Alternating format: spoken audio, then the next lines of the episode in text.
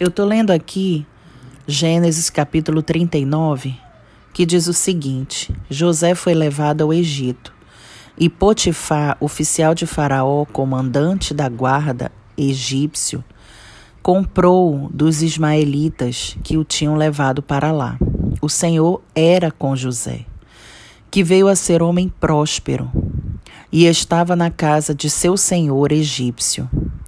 Vendo Potifar que o Senhor era com ele, e que tudo o que ele fazia, o Senhor prosperava em suas mãos, logrou José mercê perante ele a quem servia. E ele o pôs por mordomo de sua casa, e lhe passou às mãos tudo o que tinha.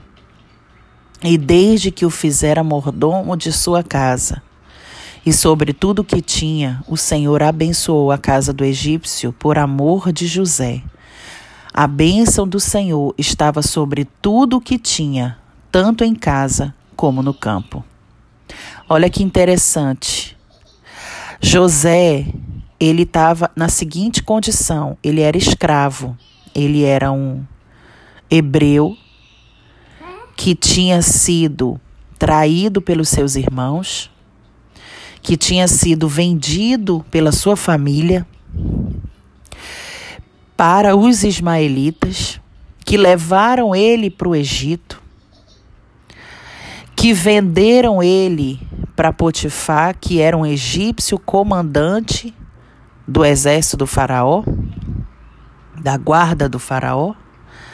Então, a condição de José era estar longe da sua família, estar longe da sua casa, estar só, estar na condição de escravo, trabalhando para um egípcio.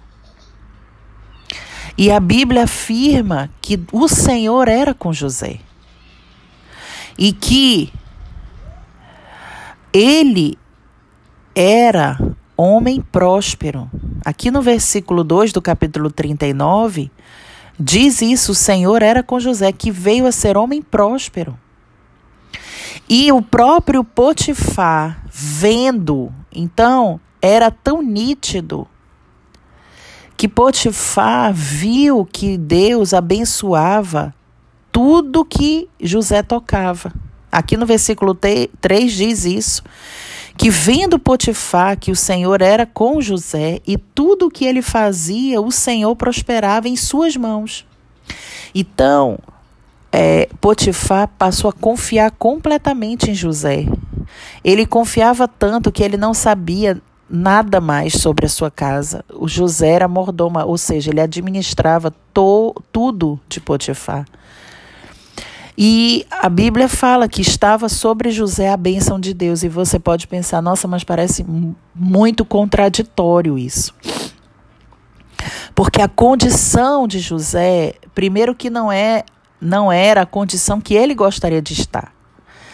Segundo que a olhos naturais, não é uma condição de prosperidade. Uma condição de prosperidade é você morar numa boa casa, ter um bom carro, né, ter uma família estabilizada, ter um bom emprego, ter um bom salário, ter roupas boas, ter um, um celular bom, né, é, ter muita saúde, ter bons amigos, ter uma família unida. Isso é prosperidade aos nossos olhos, né? Isso é estar debaixo da bênção de Deus. Isso é ter o Senhor na sua vida. Mas a Bíblia afirma que José era escravo, vendido, só sem a família.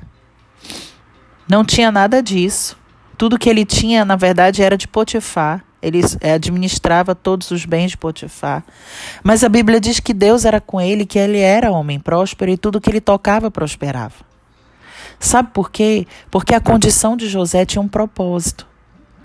Deus encaminhou José ao Egito e, e Deus tinha um plano na vida de José.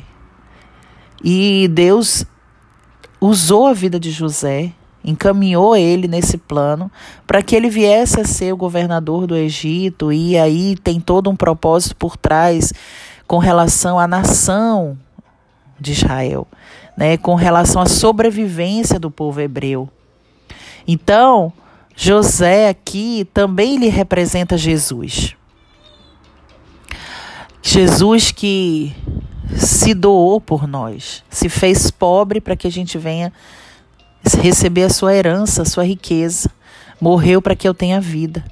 José, ele perdeu a sua vida para que depois ele pudesse devolver essa vida à nação israelita, ao povo dele. Né? Porque ele, sendo constituído governador do Egito, dentro a terra, é, passado toda aquela fome, ele recebeu a sabedoria de Deus. Né? E como a bênção de Deus estava sobre ele, ele recebeu dessa sabedoria, ele pôde conduzir tudo para que o povo de Israel não perecesse pela fome que assolou a, a, a terra naquela, naquela, naquele, naquele período de que, que José estava ali.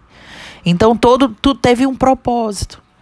Então eu queria que você percebesse que tem coisas na nossa vida que a gente não entende. Mas pode significar sim que você está fora do propósito, mas também pode ser que não.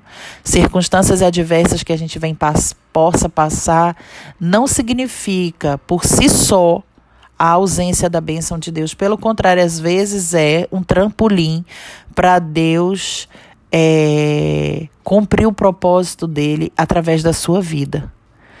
Como que a gente vai descobrir isso? Primeiro, relacionando com Deus, ouvindo o Senhor e, e, seguindo a sua direção. Segundo, sendo leal à palavra, sendo fiel a Deus, obedecendo a palavra de Deus, né? Não, não se permitindo é, se macular como José não permitiu. José em todo o tempo foi fiel ao Senhor, obedeceu ao Senhor e cumpriu, ele perdoou a família, ele, ele fugiu da, da esposa de Potifar, né? ele se manteve fiel ao Senhor. Então, se relacionando com Deus e obedecendo ao Senhor, vai fazer com que tudo coopere para o seu bem. Deus te abençoe.